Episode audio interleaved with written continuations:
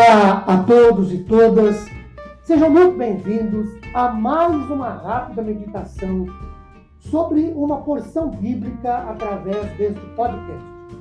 Meu nome é Ricardo Bresciani, eu sou pastor da Igreja Presbiteriana Filadélfia de Araraquara, situada na Avenida Doutor Leite de Moraes, 521, na Vila Xavier. É um prazer levar a todos vocês mais uma porção da Palavra de Deus. Hoje, partir do Salmo 147 e os versículos 2, 3, 5 e 6. O 2 diz assim: O Senhor edifica Jerusalém e congrega os dispersos de Israel. O 3 sara os de coração quebrantado e lhes pensa as feridas. O 5 grande é o Senhor nosso e muito poderoso. O seu entendimento não se pode medir. E o 6 o Senhor ampara os humildes e dá com os ímpios em terra. Meus queridos, este é um salmo cuja autoria é anônima. Deve ter sido escrito depois do retorno do povo, de Jerus... do povo a Jerusalém. Uh, isso depois de terem saído do cativeiro babilônico. Os salmos 126, 132 135 também foram escritos nessa situação. E ele é um salmo de louvor, um louvor descritivo, que dá forte ênfase a temas da criação.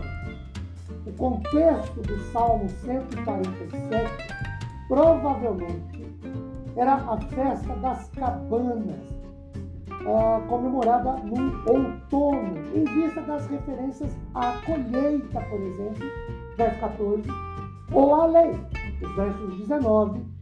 Isso conforme Deuteronômio 31, 10 e 11. A estrutura do Salmo 147 pode ser observada em três partes, sendo cada parte apresentada por uma convocação para louvar ao Senhor. A primeira, podemos verificá-la entre os versos 1 a 6, ordem para louvar ao Senhor por suas graças reparadoras.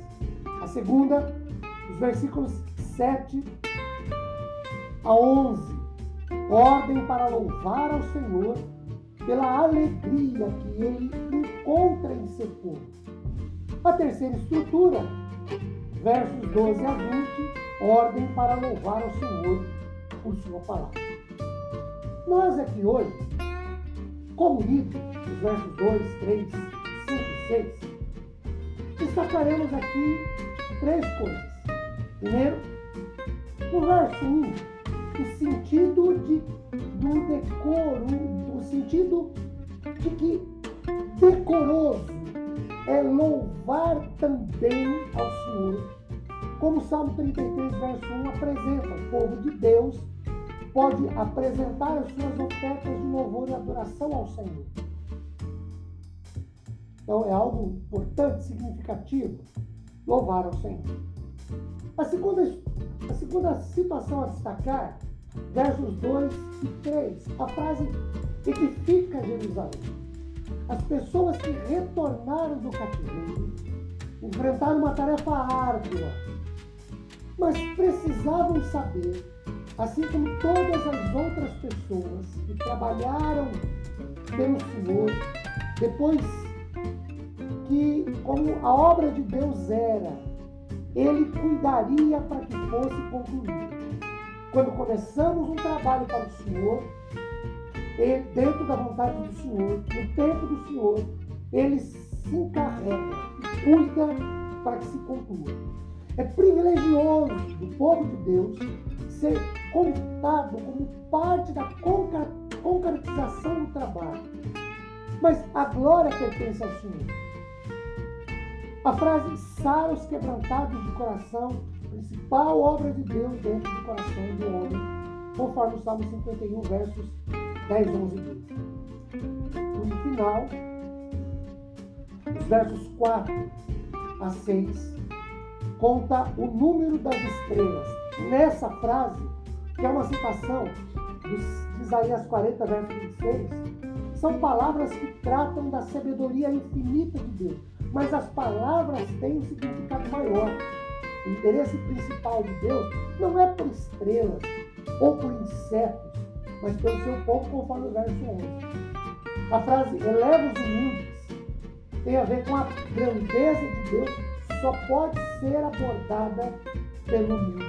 Ele resiste aos altivos, aos soberbos, mas ele conforta o modesto. Querido, na estrutura do Salmo 147, que é um salmo que nos desafia a louvá-lo, o Senhor é aquele em, a quem devemos apresentar o nosso louvor. O Senhor é aquele que constrói, que edifica, que mantém de pé o seu povo. E o Senhor é aquele que eleva os humildes, que se importa com os humildes, que se volta para os humildes. Que Deus nos abençoe com paz, consolo, conforto, de maneira especial. Amém.